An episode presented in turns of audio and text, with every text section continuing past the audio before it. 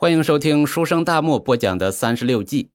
这一期啊，咱们学习并战计的第五计“树上开花”。树上开花这个词比较少见，树上本没有花，看起来光秃秃的、干巴巴的。树上本来没有花，但是树上需要花，可以人为的剪彩花粘在树上，不予仔细观察是难以分辨真假的。在三十六计里面，树上开花怎么解释呢？咱们先看原文：借局布势，利小势大，鸿见于陆，其羽可用为宜也。简单的翻译一下：借助恰当的时机或者别人的局面，布成有利的阵势，把我方的小力量装点成大势力，这样呢，可使兵力弱小的阵容显得强大。这样就像鸿雁高飞，横空列阵，全凭羽毛丰满的双翼增加气氛，助长气势。中国历史上公认的千古一帝有三位：秦始皇、汉武帝、唐太宗。唐太宗李世民在唐朝建立的过程中立下不朽功勋，可是没有多少人知道，在李家太原起兵之前的李世民的战绩。今天呢？咱们简单聊一下李世民军事生涯第一战，在一场战役中，他向云定兴献出树上开花之计，成功的吓退了三十万突厥铁骑，救了隋炀帝杨广。大业末年，隋炀帝跑到边境去耍威风，突厥可汗采用擒贼擒王之计，向隋炀帝发起了突袭。隋炀帝接到线报，紧急进入雁门关避险。突厥三十万铁骑包围雁门关，将隋炀帝团团围住。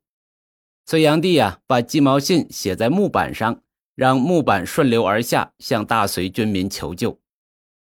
隋朝将军云定兴接到隋炀帝的鸡毛信之后，马上招募兵马前往雁门关救驾。李世民当年十六岁，就报名参加了云定兴的部队。云定兴和李渊是同僚，他认得李世民。所以呢，没让李世民去当一个冲锋陷阵的大头兵。云定兴把李世民留在中军，当了一名作战参谋。云定兴所部人马大约有八万兵力，这八万人面对突厥的三十万铁骑，硬碰硬是没有胜算的。李世民献计说：“这虐敢为吾天子者，以为无缘故也。今以先后吴军为数十里。”使其昼见旌旗，夜闻征鼓，以为大志，则可不击而走之；不然，知我虚实，则胜败未可知也。李世民的计策呀，就是典型的树上开花之计。树上本无花，用绢帛做的假花装饰，使得假花与树交相辉映，让人觉得树上是真的有花。这就是树上开花之计。树上开花之际，讲究借局布势，利小势大，虚张声势，以假乱真。云定兴所部只有八万人马，李世民让云定兴打出了几十万人马的旌旗，营造出旌旗遍天蔽日的气势。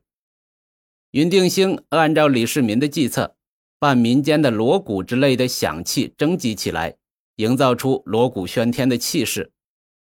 云定兴按照李世民的计策，给马尾巴挂上树枝，营造出主力部队快速前进、卷起滚滚烟尘的气势。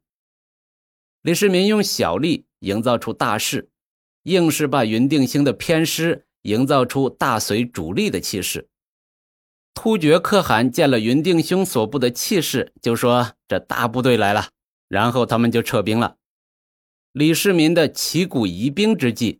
起到了树上无花胜有花的效果，突厥铁骑被唬住了，只得灰溜溜的撤退。雁门关之役使得李世民一战成名。这树上开花之计啊，在李世民的军事生涯中频繁使用，比如打刘武周、打王世充、打窦建德、打突厥的五龙坂之战，李世民都用上了树上开花之计。据《三国志》记载。张飞的正妻啊是夏侯氏，是夏侯渊的养女。那夏侯渊的正妻是曹操的内妹。啊，通俗易懂的说法就是小姨子。张飞的正妻应该叫曹操为姨父。从亲戚关系上来讲，张飞应该随老婆叫曹操为姨父。长坂坡之战，曹操把刘备打成了丧家之犬。张飞率领二十名骑兵在荡阳桥负责断后。张飞让骑兵马尾挂树枝，在树林里奔跑，营造出烟尘滚滚的气势。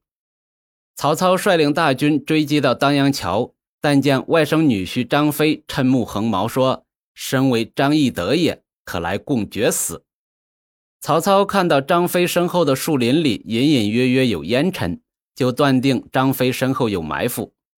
曹操在经过片刻犹豫之后，就率部撤退了。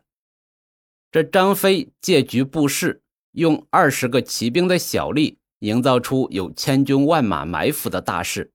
于是啊，就有了正史《三国志》记载的张飞虚张声势，吓退姨父曹操的故事。